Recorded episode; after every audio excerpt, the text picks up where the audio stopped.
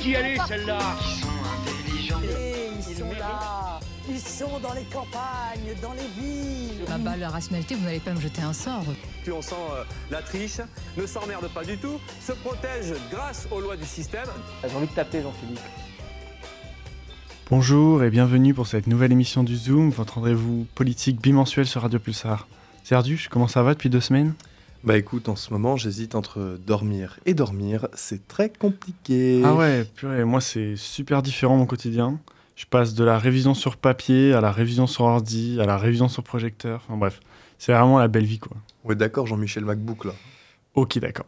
Euh, on va arrêter de se plaindre je pense de notre vie et peut-être faire un vrai début d'émission avec le fameux « ça va l'équipe ?» Oui Je vois que vous vous complaisez dans votre déni, c'est bien. D'accord, ok. On va aussi arrêter aussi et peut-être dire que le Zoom c'est peut-être une pause pendant les partiels. On arrête de rappeler que c'est peut-être être les pires semaines de votre vie, les enfants. Je vois qu'on est dans la team yoga avec Basile. Exactement. L'émission va se transformer en vidéo YouTube. Comment se détendre en 10 minutes? Et peut-être que je vous ferai du de l'ASMR à la fin de l'année. Ah, quel beau programme. Bon, en parlant de programme, c'est quoi le programme pour ce mois de novembre enchanté? Après le traditionnel flash info de Sarah, Liam va nous parler du poids international de la France. Puis, une pause musicale s'insérera, suivie de la chronique culture de Sarah sur le nouveau Hunger Games. Ensuite, Zerduche prend enfin ses responsabilités en nous produisant la première chronique de l'année consacrée au débat européen sur l'intelligence artificielle. Oui, bonjour, je suis Erduschoser, vous m'avez certainement déjà vu dans J'ouvre ma gueule sur l'Europe, et j'ai un avis saillant sur la Bundesbank. Bref, dans la catégorie trucs plus sérieux que les chroniques de Zerduche, Timoun va nous parler de la suppression de l'aide médicale d'État, suivi d'Edith qui nous évoquera la récente rencontre entre les présidents américains et chinois. Pour finir, Edith Elia vous propose une balade dantesque à travers le monde sombre des partiels, à la rencontre de L1 complètement paniqués par leurs premiers examens universitaires. Sacré programme. Bon, bref, avant de commencer, on n'oublie pas la technique avec notre sauveuse Shiraz, sans qui rien n'est possible. L'équipe est au grand complet, le Zoom est prêt. Vous écoutez Radio Pulsar, il est 17h02 et on commence tout de suite avec le flash info de Sarah, car on n'est jamais mieux servi que par l'actualité. Alors, qu'est-ce qui se passe en ce moment à l'international Excuse-moi. En Argentine, ce dimanche 19 novembre, Javier Milei, 53 ans, a été élu président lors du second tour du scrutin présidentiel. Le candidat qui se déclare anti-système a remporté 55,7% des voix.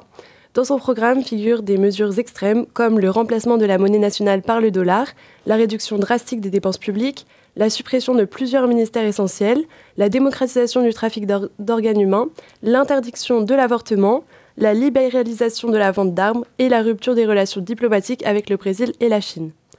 Depuis hier matin, euh, pour changer euh, de, lieu, une trêve humanitaire ou bien accalmie de 4 jours selon les différents termes employés respectivement par le Hamas et Israël ont été annoncés hier et débutera demain matin. Cela s'est fait grâce à des négociations et permettrait de pouvoir libérer une cinquantaine d'otages israéliens, dont de nombreux enfants.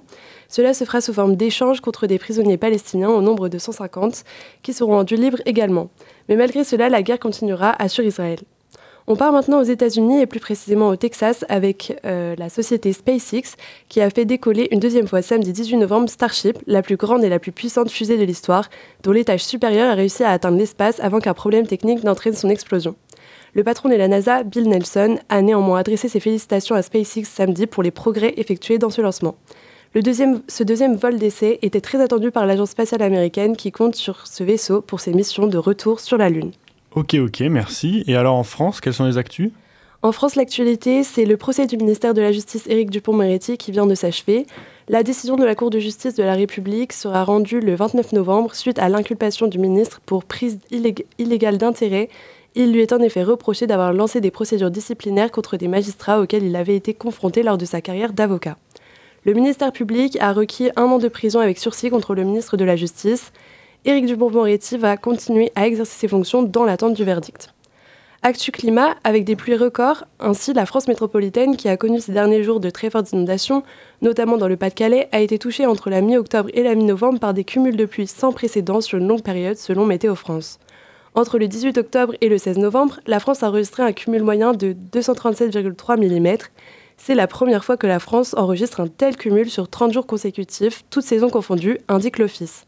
La vigilance orange inondation a cependant été levée il y a 4 jours, mais 900 pompiers sont toujours mobilisés. Actualité sportive, avec l'annonce d'Antoine Dupont, le capitaine euh, du 15 de France, qui va rejoindre en janvier le groupe de rugby A7 qui se préparera pour le tournoi olympique. Ce transfert lui permettra de rejoindre les têtes d'affiche tricolores attendues dans la capitale l'été prochain, de Victor Menbanyema, euh, basketteur, à Léon Marchand, nageur, en passant par Kylian Mbappé, footballeur. Mais ce choix a aussi des conséquences pour le 15 de France, qui devra faire sans son capitaine pour le prochain tournoi Destination. Ok, ok. Et pour finir, au niveau local, quoi de neuf?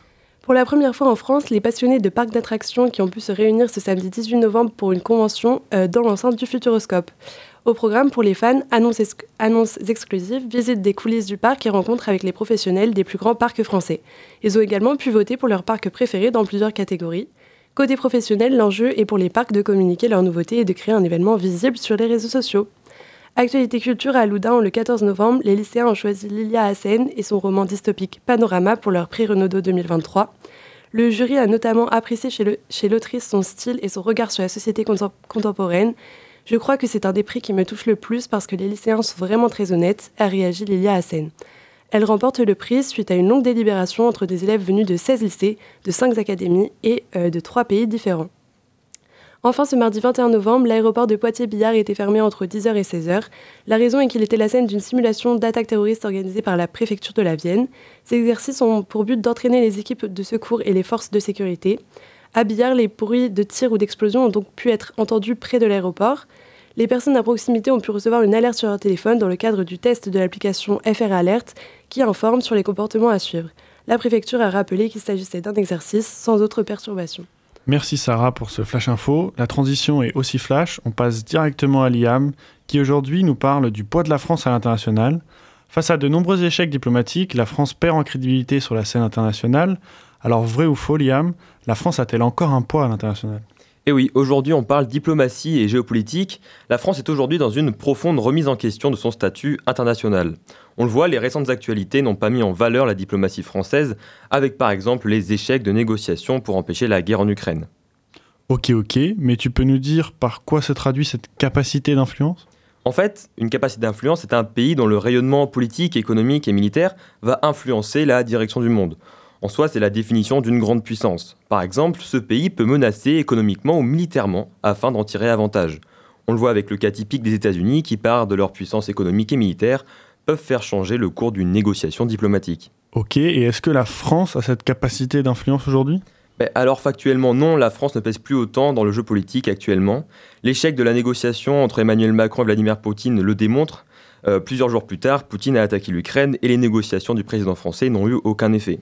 Le repli du Mali en est un autre symptôme. La France, qui était implantée dans la région depuis des années, afin de lutter contre les groupes terroristes, s'est vue expulsée en quelques mois face à la contestation de la population, ce qui témoigne encore de sa perte d'influence.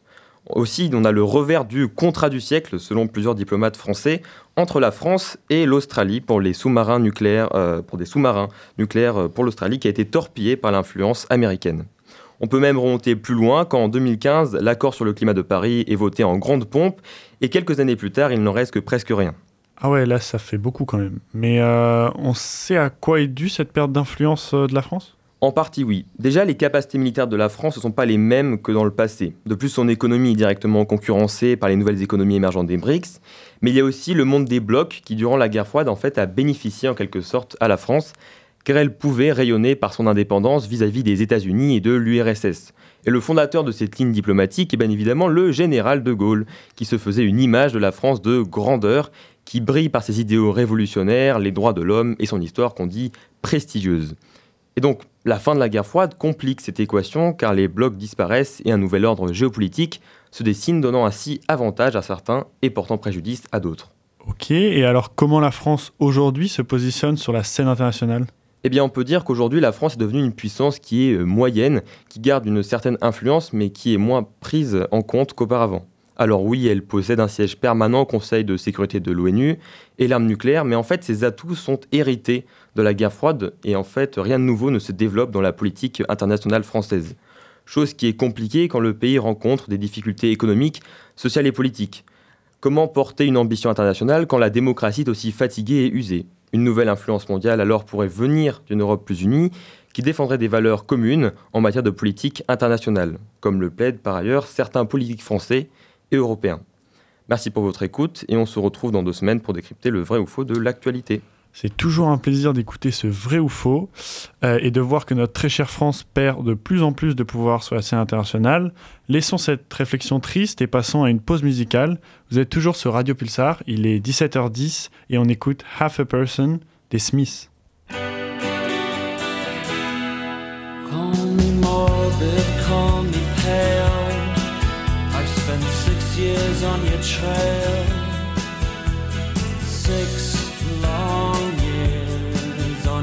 Trail. Call me morbid, call me pale. I've spent six years on your trail. Six full years of my life on your trail. And if you have five seconds to spare, then I'll tell you the story of my life. Sixteen, clumsy and shy. I went to London and I, I booked myself in at the Y. WCA. I said I like it here, can I stay? I like it here, can I stay? Do you have a vacancy for a back scrubber? Was left behind and sad, and she wrote to me equally down. She said, In the days when you were hopelessly poor, I just liked you more. And if you have five seconds to spare, then I'll tell you the story of my life. Sixteen, clumsy and shy. I went to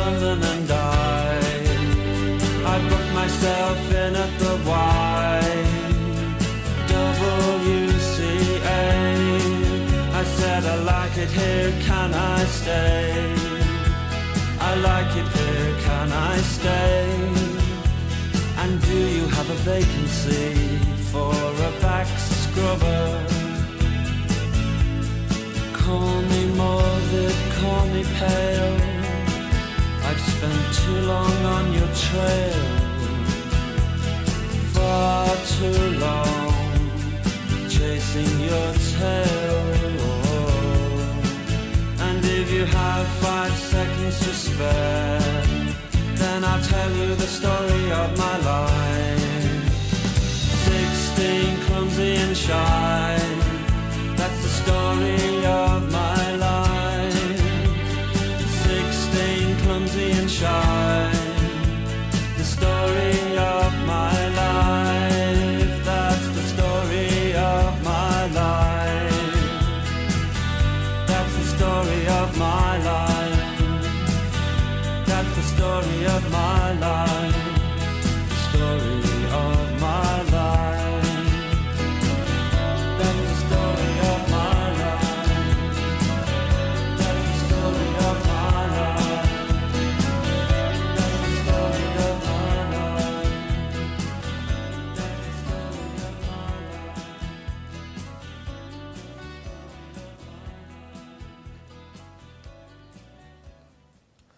De retour sur Radio Pulsar, nous venons d'écouter Half a Person des Smiths. Passons désormais à la culture avec Sarah. Tu veux nous parler cinéma aujourd'hui, pas de théâtre indépendant japonais de l'ère Meiji, mais bien du nouveau Hunger Games, la balade du serpent et de l'oiseau chanteur, c'est ça? Exactement. Alors je pourrais vous faire une critique cinématographique euh, du dernier opus, mais je vais pas le faire. D'ailleurs, je vais tout de suite vous donner mon avis, j'ai été déçue. Et oui, trop long pour moi, et certaines scènes sont laissées ouvertes à l'interprétation, et ça, ça me frustre. Mais bref, on n'est pas là du tout pour écouter mon avis. Vous voulez qu'on commence par quoi? Alors, je veux pas juger sur tes interprétations godaresques, donc je pense que, étant donné qu'il y a beaucoup de tomes, tu pourrais peut-être commencer par nous résumer la saga? Ouais, t'as raison, il y en a plusieurs, et le quatrième film est sorti il y a 8 ans, donc c'est vrai que ça date un peu. Donc bonne idée, je vais commencer par un petit résumé pour ceux qui connaissent pas et pour ceux qui ont oublié. Alors on est à Panem, ancienne Amérique euh, du Nord, un pays divisé en 12 districts, le 12 étant le plus pauvre, et au sommet on a la capitale nommée le Capitole. Bon, c'est pas très original, hein, mais on leur en veut pas. Bref, l'actrice principale c'est Katniss Everdeen, qui est interprétée euh, par Jennifer euh, Lawrence. Elle appartient à ce district 12 et elle se porte volontaire pour participer au 74e pardon, Hunger Games. Elle le fait pour que sa sœur, qui a été tirée au sort, soit épargnée. Les Hunger Games, justement, ils ont été instaurés après une guerre civile. Le district 13 s'était rebellé, il a été détruit. Chaque année, deux personnes sont tirées au sort ou se portent volontaires dans chacun des 12 districts pour s'affronter dans une arène, le dernier survivant étant désigné vainqueur. Donc dans les quatre premiers opus, on suit Katniss et son ami Pita, le deuxième tribu du district 12 tiré au sort. Dans le premier, leur participation au 74e Hunger Games. Dans le deuxième, leur participation au 75e, qui ont une petite particularité, euh, on désigne que des anciens gagnants du jeu pour y participer. Et les troisième et quatrième, ce sont les deux parties adaptées du troisième tome de la saga, La Révolte. Une révolte menée contre le Capitole après la destruction du district 12 dans le tome précédent. Oui, on parle de films, mais on n'oublie pas qu'ils sont adaptés des romans de Suzanne Collins. Bon, alors j'espère que je vous ai pas perdu avec ce résumé. Mais maintenant qu'on a fait un petit tour d'horizon de la saga, venons-en à l'actualité. Depuis euh, mercredi dernier, 15 novembre, on peut voir dans nos salles de cinéma un cinquième opus de Hunger Games qui est sous-titré La balade du serpent et de l'oiseau chanteur. Ce dernier film est donc adapté du quatrième tome de Suzanne Collins qui porte le même nom, qui a été publié en 2020. Et qu'est-ce qu'il apporte de nouveau cet opus? Bah, Cette fois, c'est pas une continuité des jeux, mais un retour aux origines. Euh, on suit celui que nous connaissons en tant que président tyrannique, Cornelius Snow, alors que les dixièmes jeux vont avoir lieu, l'étudiant doit jouer le rôle de mentor pour Lucy Gray, tribu, encore une fois, du district 12. Donc si la saga vous a passionné, vous pourrez comprendre ce qui a poussé le jeune étudiant à devenir le président sans pitié qu'il est dans les trois premiers livres, ou euh, dans les quatre premiers films, comme vous voulez. Bon, pour le casting, pas de Jennifer Lawrence cette fois, mais les personnages principaux sont joués par Tom Bliss euh, pour le futur président Snow, qui a été acteur dans Billy the Kid et Rachel Zegler pour Lucy Gray, qui a, été joué, qui a joué pardon, dans Shazam 2 et dans West Side Story. Mais alors pourquoi un nouveau film 8 ans plus tard? D'abord parce que Suzanne Collins a publié son, dernier livre en mai 2020. Cependant, euh, la société Lionsgate euh, avait annoncé son adaptation cinématographique avant même l'apparition du roman dans nos librairies. Lors d'une interview, Francis Lawrence euh, restait ouvert à l'apparition un jour d'un sixième film, mais pour cela il faudrait que l'autrice écrive un nouveau volume. Selon le réalisateur Francis Lawrence, ce qui rend euh, les livres riches et pas superficiels, c'est que l'autrice n'écrit pas pour écrire, entre guillemets, comme on dit, mais elle part toujours d'une thématique. Le but, c'est d'apporter une réflexion profonde à l'histoire. Alors, si Suzanne Collins a l'idée d'une nouvelle thématique, on aura peut-être droit à un nouveau pan de l'histoire d'Hunger Games. Et pour finir, parlons chiffres. Le premier week-end du film aux États-Unis a, élevé les recettes à environ 45 millions de dollars, quand les trois précédents en étaient déjà à plus de 100 millions. Mais on peut noter que la production n'a pas coûté très cher, 100 millions de dollars, quand le quatrième film en avait coûté 160. Et euh, ces deux derniers films, qui avaient un budget donc plus important, ils avaient fait moins de recettes que les deux premiers. Il nous reste plus qu'à attendre donc d'avoir les, les, chiffres du dernier, pardon. Excusez-moi. Quoi qu'il en soit, ce premier week-end a placé Hunger Games à la première place du box-office US du 17 au 19 novembre. Au contraire, le film The Marvels de Disney, qui était sorti un week-end avant, a coûté beaucoup plus, 220 millions de dollars, et semble ne pas accrocher le public. Il a commencé par un mauvais démarrage en termes de fréquentation et de recettes, et la situation ne s'est pas du tout améliorée la semaine suivante. Et sans parler de chiffres, est-ce que le nouvel opus plaît aux gens? Bah, Pour ce qui est des avis, ils sont partagés, mais en général, le film semble plaire, oui. Il est noté 3,8 sur Allociné. Certains le trouvent trop long, inintéressant, et d'autres, au contraire, n'ont pas vu le temps passer. Quoi qu'il en soit, le mieux, c'est toujours de se faire son propre avis en allant soi-même regarder le film. Effectivement, Sarah, merci pour cette chronique. Après nous avoir parlé d'Hunger Games, passons maintenant à la chronique Europe, qui a aussi un air de cette fameuse saga. Des fois, les 27 sont en compète et c'est un peu à qui sera le dernier sur la table, mais bref, passons. Pour la première fois, Zerduf nous donne de sa personne et écrit sa première chronique depuis le début oh. de la saison. Aujourd'hui, tu vas nous parler d'intelligence artificielle et du projet de régulation du Parlement européen. Rebonjour à toutes et à tous. J'espère que vous n'êtes pas aussi aigri que Basile aujourd'hui. Effectivement, l'intelligence artificielle est au cœur des débats qui secouent la tech européenne et mondiale. L'Union européenne propose depuis quelques mois un projet de régulation de l'intelligence artificielle. Début juin, le Parlement a voté la version consolidée du texte qui doit encore passer dans les mains du Conseil. La Commission, qui propose des textes, veut diviser les intelligences artificielles en trois catégories. Certaines pratiques devront être interdites, comme la manipulation comportementale cognitive, oui oui carrément. Les intelligences artificielles considérées comme dangereuses devront être évaluées par les autorités européennes avant et pendant leur mise sur le marché. Là, je vous parle de logiciels qui sont très puissants et spécialisés que l'on ne connaît pas. Ceux qu'on utilise, ChatGPT ou Midjourney, devront faire part de plus de transparence sur leur utilisation. Les députés européens ont voté et le Conseil de l'Union européenne est en train de discuter des modalités À Bruxelles, on espère avoir un accord d'ici la fin de l'année. Ok, ok. Bon, c'est cool tout ça, mais à part me rappeler l'horreur du partiel de droit européen d'hier, pourquoi on parle de ça maintenant? Mais mon cher Basile, il faut me laisser finir d'abord. Le problème aujourd'hui, Wow. c'est que la France, l'Allemagne et l'Italie ne veulent pas entendre parler de régulation des intelligences artificielles, et en particulier celles qui sont les plus puissantes. Elles estiment que mettre des règles maintenant va entraver le secteur et mettre en retard les Européens par rapport aux autres pays, en particulier avec les Américains.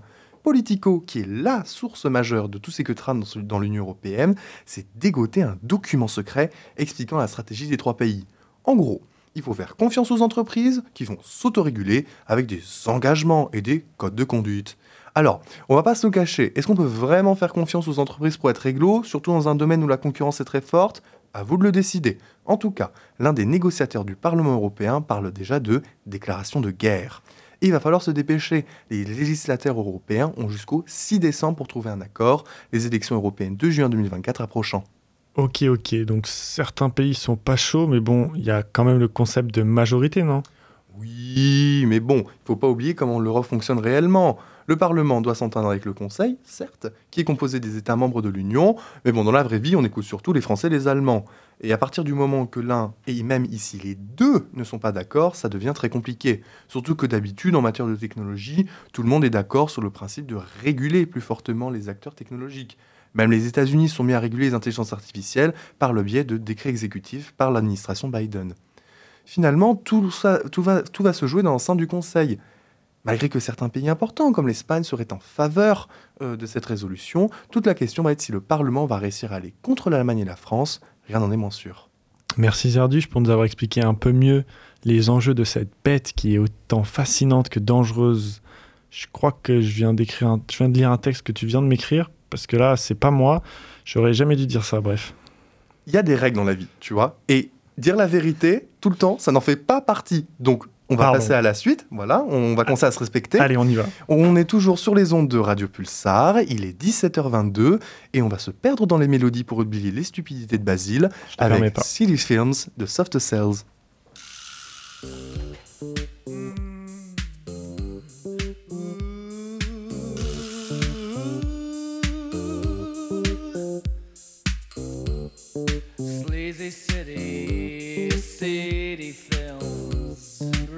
So heavy next to my neighbor. Let's get acquainted, getting to know you, feeling sleazy in seedy Sin City, feeling sleazy in seedy Sin City. Sleazy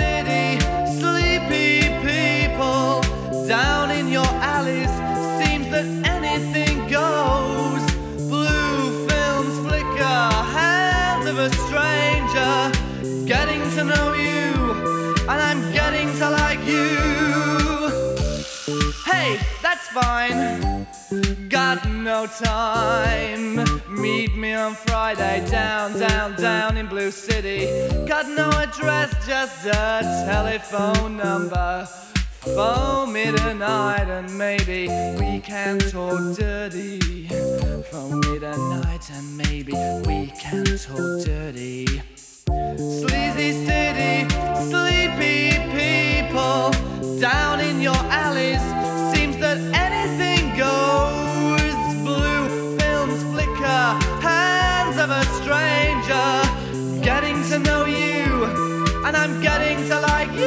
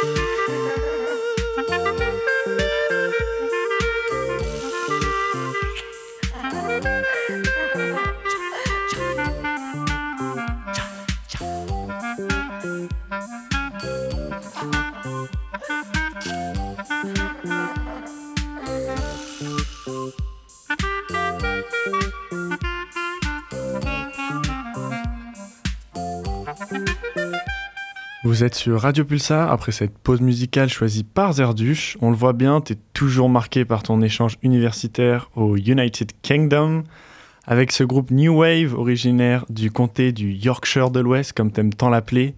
Il est maintenant temps de rentrer dans l'actu politique en France. Timoun, qui a une petite obsession pour le Sénat en ce moment, je crois, va nous parler de la récente suppression de l'aide médicale d'État. Dans le cadre de la nouvelle loi immigration, comment cette mesure a-t-elle été prise? Tout est parti de l'examen du projet de loi sur l'immigration proposé par Gérald Darmanin euh, début novembre au Sénat. Le Palais du Luxembourg a revu la copie proposée par le gouvernement en durcissant certains points. Une des modifications qui a retenu l'attention a concerné la suppression de l'aide médicale d'État. Cette aide permet la prise en charge des soins médicaux et hospitaliers prodigués aux étrangers en situation irrégulière en France depuis plus de trois mois. Pour comprendre comment nous en sommes arrivés là, il faut remonter au 7 novembre dernier, lorsque le Sénat a voté la suppression de l'aide médicale d'État à 210 voix contre 115. Le principal argument avancé pour justifier cette décision est d'ordre économique, expliquant que plusieurs milliards d'euros seront ainsi économisés. La droite et l'extrême droite sénatoriale ont aussi mis en avant l'attractivité de cette aide financière, encourageant donc davantage de migration. Mais cet argument ne semble reposer que sur un fantasme, car une enquête de l'Institut de recherche et d'éducation en économie de la santé datant de 2019 a révélé que seulement 51% des personnes qui sont éligibles à l'AME la réclament. Donc non, l'aide médicale d'État ne crée pas un effet d'aubaine en termes d'immigration. Plus généralement, ce vote marque un changement de nature important du texte en le transformant en un outil de fermeté. Cette mesure s'inscrit dans des modifications plus larges encourageant une politique migratoire française d'une grande hostilité. Et quelles ont été les réactions suite à cette décision? Le gouvernement, bien que son projet de loi ait été modifié et vidé en partie de sa contenance, semble s'accommoder de l'approbation du Sénat en échange de certaines concessions. Le ministre de l'Intérieur a déclaré suite au vote final du projet de loi le 14 novembre dernier, je cite, Je suis très heureux que ce texte soit adopté, même s'il n'est pas totalement du gouvernement. Le petit couac, c'est que cette position ne fait pas l'unanimité au sein même du parti présidentiel. D'un côté, l'aile droite de la Macronie soutient le texte modifié par le Sénat, alors que l'aile gauche du parti, incarnée par le député de la Vienne Sacha Houlier, a promis que l'Assemblée nationale rétablirait la version originelle du projet de loi immigration. La gauche s'est aussi insurgée de cette décision, dénonçant le manque d'humanité et surtout l'inefficacité de la mesure d'un point de vue économique, argument de proue de la droite. Autre réaction peut-être plus surprenante, celle d'une partie du corps médical. La fédération hospitalière a pointé un contresens à tout point de vue en parlant de la suppression de l'AME. De son côté, l'Association des médecins du monde a déclaré, je cite, être atterrée par cette décision. En plus de cela, une tribune signée par 3500 médecins a promis de désobéir à la loi si l'AME venait à être définitivement supprimée. Mais pourquoi on a une telle réaction de la part du corps médical? C'est parce que la suppression de cette aide médicale va à l'encontre d'un des principes fondamentaux du serment d'Hippocrate, qui est de protéger toutes les personnes sans discrimination aucune. En plus de ne pas respecter le serment d'Hippocrate, cette mesure enfreint le Code de la santé publique, qui stipule notamment, je cite, que le médecin doit soigner avec la même conscience toutes les personnes, quelle que soit leur origine. Le texte entrera à l'Assemblée nationale pour être débattu le 27 novembre prochain, ce qui nous garantit des débats tendus dans les mois à venir. Sur ce, je vous laisse méditer et vous dis à très vite sur les ondes de Radio Pulsar. Ok, ok. Donc, comme d'hab, c'est bien entendu. Et quand la société civile s'y met, c'est jamais bon signe. Moi, je propose qu'on passe de l'autre côté de l'océan pour s'intéresser aux problèmes des autres. Direction San Francisco, où Edith va revenir sur la rencontre de Xi, Jinping et Joe Biden lors du sommet de l'APEC. Comme ce qu'on sait de ces deux pays, comme, excusez-moi, comme ces deux pays, quand ils parlent et qu'ils font des choix, il y a des conséquences sur une grande partie du monde, tous les regards sont tournés sur cet événement. Alors, essayons de comprendre quels ont été les enjeux. Comme tu l'as dit, ces deux chefs d'État se sont retrouvés en marge de ce congrès pour discuter de la situation mondiale. Mais avant de rentrer dans le vif du sujet, peut-être une rapide définition de l'APEC. C'est la coopération économique entre l'Asie-Pacifique. Son but? Promouvoir la croissance économique, la coopération et le commerce dans la région. Et c'est dans ce contexte que Washington et Pékin ont dialogué mercredi 15 novembre. Ils ont affirmé ne plus, vouloir rentrer en conflit l'un l'autre. De nombreux sujets ont ainsi été de nombreux sujets ont ainsi été évoqués pour renforcer cette coopération sino-américaine. La discussion a tourné autour de guerres au Proche-Orient, en Ukraine et de la situation à Taïwan. Les Américains ont alors réaffirmé ne pas soutenir l'indépendance de cette île. Pourtant, la politique du soutien des États-Unis envers Taïwan reste très active. On constate alors un rétablissement du lien entre ces deux armées. Un groupe de travail contre la fabrication et le trafic de drogue a également été créé en réponse à la crise des opioïdes aux États-Unis et des questions climatiques ont aussi été abordées. Des avancées concrètes ont alors été faites, même si elles restent modestes. On constate également une véritable volonté d'apaisement, autant du côté américain que du côté chinois. Joe Biden affirme même, je cite, qu'il s'agit de l'une des discussions les plus constructives et productives et que de sérieux progrès ont été réalisés. Ok, ok, bon, c'est bien sympa de nous expliquer tout ce qui se disent lors de cette rencontre, mais pourquoi ils se sont rencontrés et surtout, tu parles de rétablissement ou encore d'avancée, mais qu'est-ce qui s'est passé avant ce sommet? C'est vrai que j'ai peut-être oublié de parler de l'histoire de ces deux pays. Bon, je vais vous résumer comment est-ce qu'on en est arrivé là. En 1949, la Chine est divisée en deux. D'un côté, la République populaire créée par Mao Zedong, et de l'autre, Taïwan, une île du Pacifique où les nationalistes chinois ont trouvé refuge. Ils ont ainsi fondé leur propre système politique et économique indépendant de cette nouvelle Chine. Dans un premier temps, les États-Unis ne reconnaissent que Taïwan et la soutiennent par une aide militaire et financière. Il s'oppose ainsi à la Chine de Mao Zedong, qui revendique sa souveraineté sur l'île. Dans les années 1970, les Américains finissent par reconnaître la République populaire de Chine, mais de nombreuses tensions subsistent, notamment au sujet de Taïwan. Elles concernent aussi le plan culturel, militaire, on remarque ici une rivalité avec les puissances aéronavales notamment, et elles concernent également le plan économique dans les domaines des technologies. En effet, ces dernières années, les relations entre ces deux superpuissances se sont largement détériorées. Les États-Unis, par exemple, multiplient leurs sanctions contre les entreprises chinoises et interdisent l'exportation de certains matériaux comme les puces électroniques. Pour qualifier ces relations tendues, certains vont même jusqu'à parler d'une nouvelle guerre froide. À l'origine, l'événement majeur de cette volonté d'apaisement, c'est le ballon espion. Rappelez-vous, en février 2023, les États-Unis ont abattu un ballon espion chinois au large de la Caroline du Nord. Les accords de déconfliction qui avaient alors été mis en place lors du dernier sommet de la PEC en mars 2022 ont ainsi échoué, échoué et il fallait tout recommencer. Ok, donc tu es en train de nous dire que la discussion du 15 novembre entre Xi Jinping et Joe Biden à San Francisco a vraiment arrangé toute la situation Arranger la situation, non. L'améliorer, oui. Mais je pense que tu voulais sûrement connaître les limites de cette rencontre, alors les voici. L'entente reste très fragile et d'après l'Institut français des relations internationales, ce n'est pas, signe d'un réchauffement durable. De nombreux sujets de tension demeurent toujours sans solution et la question de Taïwan reste très instable. C'est l'élection présidentielle de janvier 2024 qui déterminera les prochaines relations sino-américaines. Ces deux États ont certes renoué le dialogue, mais c'est avant tout pour éviter d'entrer en confrontation. En effet, cet accord cordial a en réalité un tout autre but que d'améliorer les relations sino-américaines. Il s'agit de défendre sa politique intérieure. Les États-Unis, tout comme la Chine, font face à des difficultés nationales. Pour la Chine, il est question de relancer son économie au plus bas ces derniers temps. Il y a donc un véritable besoin de commercer et de rétablir le lien avec l'Occident. Pour les Américains, l'un des objectifs est de stopper la crise des opioïdes. Ils sont en effet responsables de plus de 100 000 morts en 2021, dont les trois quarts causés par le fentanyl. Cette drogue ravage les États-Unis depuis plusieurs années et elle est importée de Chine. L'enjeu était donc de trouver un accord pour réduire ses exportations. De nombreux désaccords persistent comme en témoignent les mots de Joe Biden. En effet, après la conférence de presse, il a qualifié, Xi Jinping de dictateur. On peut alors affirmer que le sommet ne réglera pas tous les problèmes car il ne change pas la nature des rivalités. Merci Edith pour ton décryptage. En vrai, une raclette. On prend Joe Biden, on prend Xi Jinping, en Suisse, à Genève, pourquoi pas, on fait une raclette. Ça pourrait pas marcher Basile, qu'est-ce que t'en penses? Ah, je- j'ai pas de commentaires là, j'étais vraiment pas suivi sur le truc, mais je te propose peut-être de continuer l'émission. Non, mais c'est vraiment ça va la raclette, parce que raclette, fondue savoyarde, fondue Ouais. bourguignonne. En plus, en Chine. Mais moi je suis plus tartiflette, donc tu vas pas m'avoir en fait. À quelle heure? À quelle heure t'es Mais tartiflette? vraiment À tartiflette. quelle heure? Mais tartiflette de Mais n'importe quoi. Tartiflette ou raclette? Raclette. Ouah, vous avez pas de goût. Bon bref, allez, Bah, vas-y, continue, continue. là, Allez, on y va. Ok. Bon. On voit que là, il y a des enjeux compliqués qui se mettent en place. Et en termes de compliqués, j'ai encore mieux pour vous. Comme vous le savez, les partiels guettent et sont prêts à détruire votre vie sociale dans les semaines à venir. Edith, Liam et Sarah nous ont concocté quelques réactions à chaud de la part de première année de licence. Ton avis à chaud sur les partiels qui approchent? C'est la merde.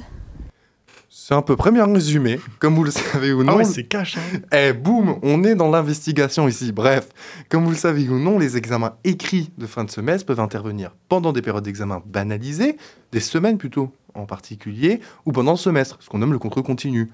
Ça peut paraître assez cool comme solution, mais pas forcément pour tout le monde, surtout quand tout s'enchaîne frénétiquement. Alors, euh, et vous, est-ce que vous survivez au partiel? Euh, honnêtement, je pensais pas qu'il y aurait autant de travail personnel dans un délai si court, puisque euh, nos partiels euh, s'enchaînent euh, très rapidement. Ouais, pour moi aussi c'est dur, mais c'est surtout compliqué de travailler énormément pour avoir un contrôle d'une heure, d'une heure et demie à la fin. C'est dur. Oh mon dieu. Excusez-nous. Mon dieu. Pardon. Excusez-moi. Waouh. Ça a été très très bien dit. Beaucoup d'étudiantes et d'étudiants ont l'impression de sacrifier. de sacrifier quelque chose pour avoir une pauvre épreuve de deux heures qui portera sur un aspect en particulier par rapport à quelque chose de plus riche, un semestre où on a travaillé durement. Après bon, vous me direz c'est une question d'organisation ou de mindset si vous voulez vous lancer dans le coaching mental. Arrête de rigoler Basile, on fait du sérieux là. Continue, continue, Mon Dieu. continue. Bon voilà, si vous voulez faire du coaching, vous faites du mindset. Parce qu'on accepte toutes et tous, quand on rentre à l'université, ce qui va nous attendre. Quelques mois de plaisir contre un mois de souffrance. Mais le problème de ce contrat implicite, c'est qu'il n'est pas aussi bien compris que cela. Surtout pour une génération qui a vu le Saint-Bac se faire détricoter. Vous allez me dire, bon arrête de faire ton vieux ronchon et vous avez bien raison, car on constate assez vite que ce n'est pas tant une flemme de réviser, qui existe quand même bien sûr, mais aussi le sentiment d'être embarqué dans un système que l'on comprend pas vraiment, qui inquiète les nouveaux arrivants de l'université. Moi, je trouve ça très stressant les partiels, surtout quand euh, c'est nos premiers et qu'on sait pas trop euh, comment ça va se terminer, parce qu'on sait pas du tout comment les profs notent, on sait pas trop leurs attentes. Euh, on est habitué aux notes lycée, mais ça a l'air très différent euh, les notes euh, de, la fac. Et puis la quantité de travail, elle est, vraiment énorme. Et je pense qu'on est plusieurs à être très très mal organisés.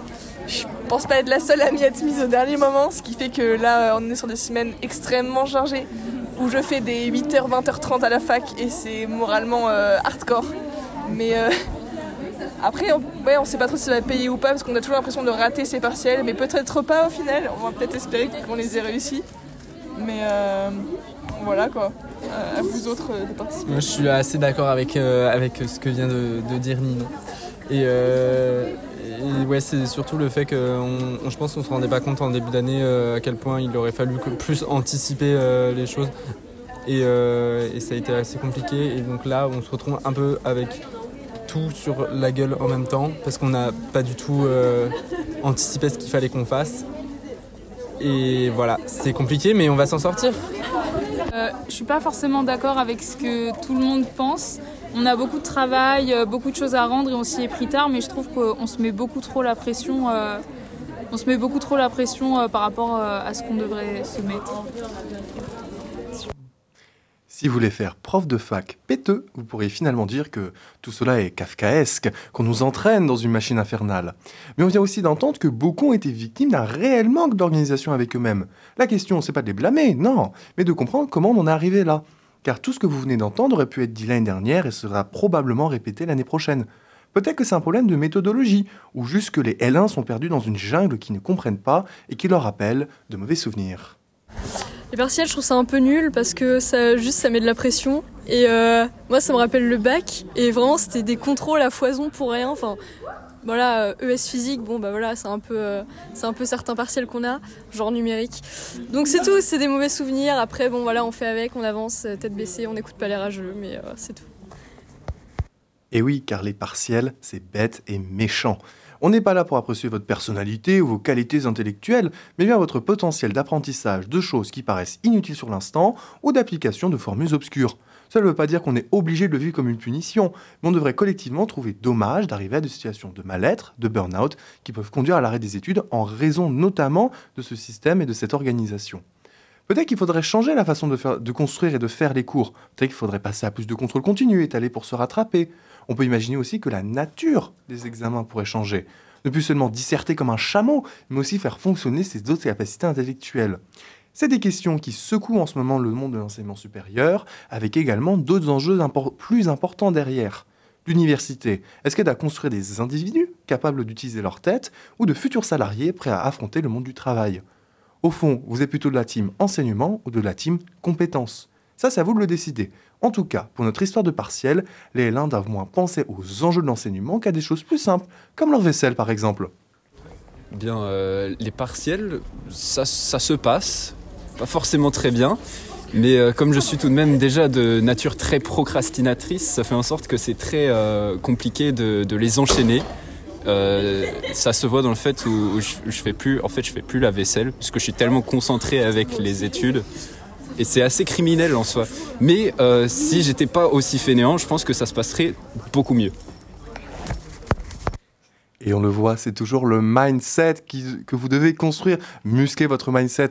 Peut-être faites du yoga, je sais pas. Ou, en vrai, astuce, allez à Nature et Découverte. Je vous dis pas d'acheter. hein. Non, non, non, non. Vous y allez, vous prenez, euh, je sais qu'ils font des, euh, comment on appelle ça? Des détox, des coctions à l'aloe vera. C'est pas bon, mais si vous vous forcez, peut-être que ça va donner du bon goût. Vous y allez, vous regardez les petites cascades. Vous savez, les trucs qui coûtent 80 balles, où vous avez de l'air qui sort ça. Ouah, t'es en train de partir loin. Ouais, la on va peut- peut-être revenir sur le sujet des partiels euh, rapidement. Pour peut-être juste poser une question d'abord, parce que c'est quand même un sujet intéressant, et puis on est au milieu, donc on est tous un peu en mental breakdown. Euh, niveau organisation, est-ce que vous prenez du temps pour vous? Parce que là, on a plein d'élans autour de la table. Est-ce que vous prenez du temps? Parce que est-ce que vous saviez que prendre du temps, ça veut dire être plus productif quand vous travaillez? Donc, est-ce que vous prenez du temps? C'est ma question. Est-ce que quelqu'un veut prendre la parole? Ouais, bah forcément, on prend un peu de temps. Enfin, je parle pour moi personnellement, mais après, c'est compliqué en L1, surtout au premier semestre. On n'a pas l'habitude de tous ces partiels. Je pense qu'on s'est tous mis à travailler au niveau des vacances d'octobre, ce qui fait que maintenant, c'est un petit peu le rush quand même pour les partiels. Euh, Je pense que l'important, c'est de trouver vraiment un équilibre, mais justement, quand tout s'accumule au même moment, c'est très compliqué de savoir comment gérer et euh, de se dire que parfois, euh, le résultat euh, attendu ne bah, sera pas forcément celui que- qu'on voulait. Mais c'est une question de charge de travail en soi, juste il y a plein plein de choses qui viennent d'un coup, ou c'est aussi une question de comment j'organise mon travail, qu'est-ce qui et pas, ou comment j'ai du temps pour juste respirer et ne pas être englouti par quelque chose qui est... Bon, voilà, c'est juste apprendre des trucs bêtes et méchants. Est-ce que... Je sais pas. Qu'est-ce qu'on en pense? Il y a de les deux, je pense. Ouais Ouais. Vas-y, tu peux... Bah, on a tous nos contrôles en même temps, donc Ouais. ça rajoute une charge euh, stressante euh, supplémentaire. Et euh, ensuite, c'est assez compliqué de s'accorder du temps libre euh, sans forcément culpabiliser, Hmm. en se disant mince, mais là je pourrais travailler. Et au final, euh, je ne sais pas, je suis en train de, de faire à manger, par exemple une tarte. Ouais, ouais. Mais après, moi, je pense qu'il y a un truc qui est important aussi, c'est de se rappeler quand nous, on était en L1, Mm. on, a, on a toujours les mêmes profs depuis le début de l'année, enfin depuis le début, en fait, plutôt de, de la licence, pardon. Et on connaît maintenant les exercices qu'ils font et les devoirs qu'ils demandent. Et ça, c'est quelque chose qui change parce que. Laisse-moi finir, s'il te plaît. Parce que, euh, en fait, du coup, on a plus de facilité, je pense, à se dire qu'un devoir, comme c'est tel professeur, on va plutôt plus le travailler. Et c'est vrai que quand tu arrives en L1, souvent, tu, tu fais face à des devoirs où tu sais pas vraiment ce qu'ils attendent. Et c'est plus compliqué, je trouve, du coup, de se projeter dans les devoirs et de vraiment faire un emploi du temps où tu te dis, voilà, je prends deux heures pour l'histoire, mais qu'une demi-heure pour l'anglais ou, des, ou ce genre de choses, quoi. Et aussi, il y a, en soi, on est assez chanceux autour de cette table parce que, bon, euh, comme toutes les années passent de toute façon, bon, bah, les profs restent les mêmes, au fond, on sait comment à peu près gérer l'un ou gérer l'autre. Mais pour l'extrême majorité des gens, juste ils arrivent, ils font un one-shot en décembre et en janvier, ils sortent de nulle part, ils apprennent des trucs, mais ils savent pas qu'est-ce qui est utile ou pas. Donc la question, est-ce que ce serait mieux peut-être de faire des critères d'évaluation vraiment très très précis. Par exemple, je sais que quand j'étudiais en Angleterre, on avait euh, des cases où il y avait écrit votre note si elle est de ça à ça, mais là je vous parle vraiment des différences de 2-3 points. Ça vous disait, ça veut dire que vous êtes capable de faire ça, que vous êtes capable de faire ça, vous êtes capable de faire ça, et que vous devez améliorer ça, ça, ça. D'un côté, ça nous permet de savoir mieux comment on fait, mais d'un autre côté, ça nous perd aussi parce que, surtout, bon, là c'est valable pour les sciences humaines et sociales, où quand même, c'est la réflexion que vous avez qui compte, c'est sûr que, bon, en sciences euh, dures, bah, vous n'avez pas la formule de maths, vous n'avez pas la formule de maths. Bon, euh, c'est- vous Ouais, êtes ouais. bloqué. Après, je sais euh, pas. mais je pense après l'exemple de l'Erasmus, c'est un- c'est une bonne idée parce qu'en fait, euh, ça nous a permis pour les L3, puisqu'on est en lettres sciences politiques et qu'il y a un Erasmus en deuxième année et que Zerdu chez moi sommes en troisième année, ça nous a permis de voir d'autres modèles euh, de fonctionnement pour l'éducation. Et c'est vrai que moi, j'ai été en Norvège et euh, c'était beaucoup plus basé sur la réflexion. Du coup, quand je suis arrivé au partiel, j'ai pas eu l'impression d'avoir une montagne de choses à réviser. Alors, contrairement à la licence, où c'est quand même principalement dans beaucoup de matières, notamment l'histoire et euh, la littérature, il y a une partie, euh, je ne veux, pas- je veux pas non plus nier qu'il y a une partie réflexion, mais quand même, il y a beaucoup de contrôles, je trouve, où il y a une question d'apprendre par cœur et de bête et méchant, comme tu l'as dit dans ta magnifique chronique, de cette idée de vraiment euh, juste se trouver devant son cours et devoir l'apprendre, puis le visualiser et le recracher pendant l'examen.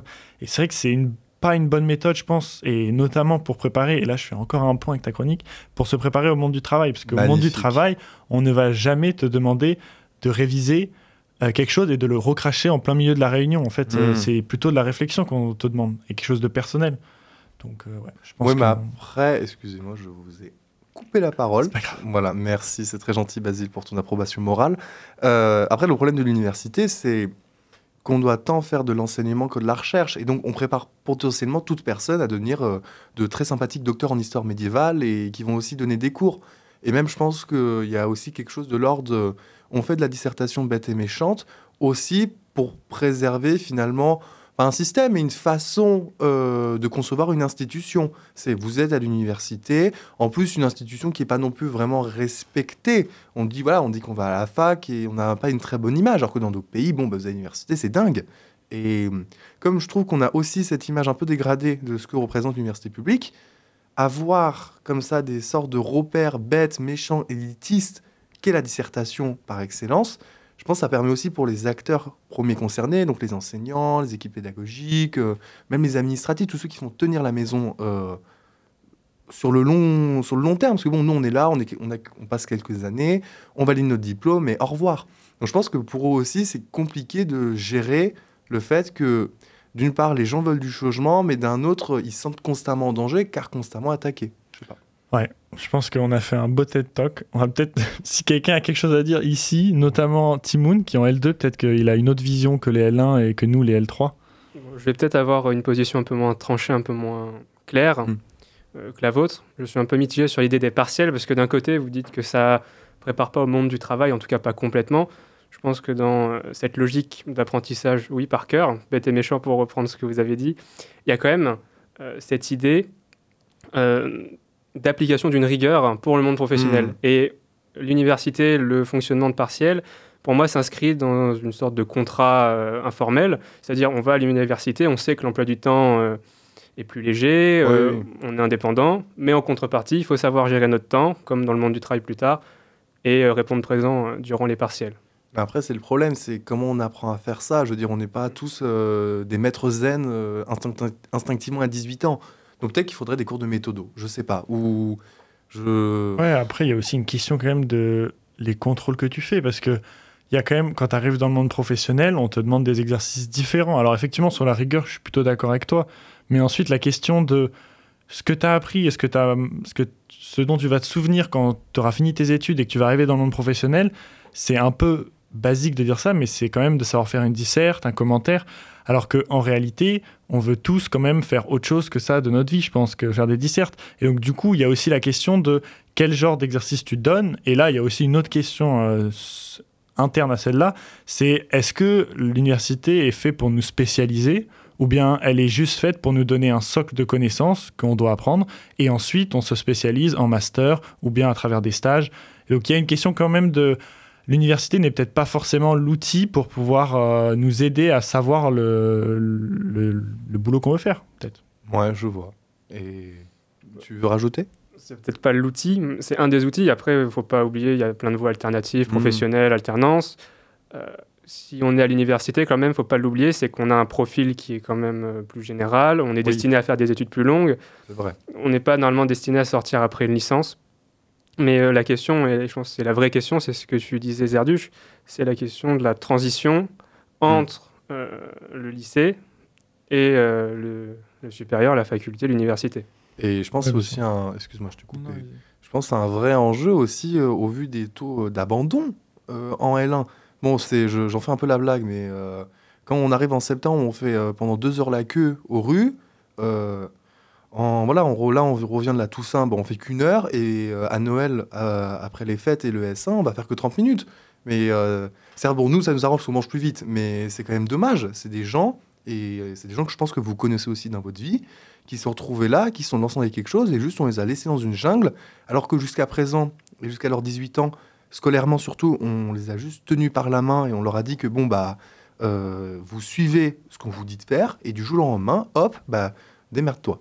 Et bon, je, je dis pas forcément que on doit avoir un accompagnement personnalisé, qu'on nous fait le salon de thé, c'est pas ça. Mais peut-être qu'il faudrait repenser la façon à laquelle euh, on refait euh, l'université, en tout cas, comment on crée les passerelles. Voilà. D'accord. Bah, écoute, je pense que euh, c'était très intéressant de t'écouter, de vous écouter tous. Merci beaucoup en tout cas d'avoir écouté. On va peut-être maintenant passer à l'agenda, à l'agenda, pardon. Je vais peut-être essayer d'articuler aussi.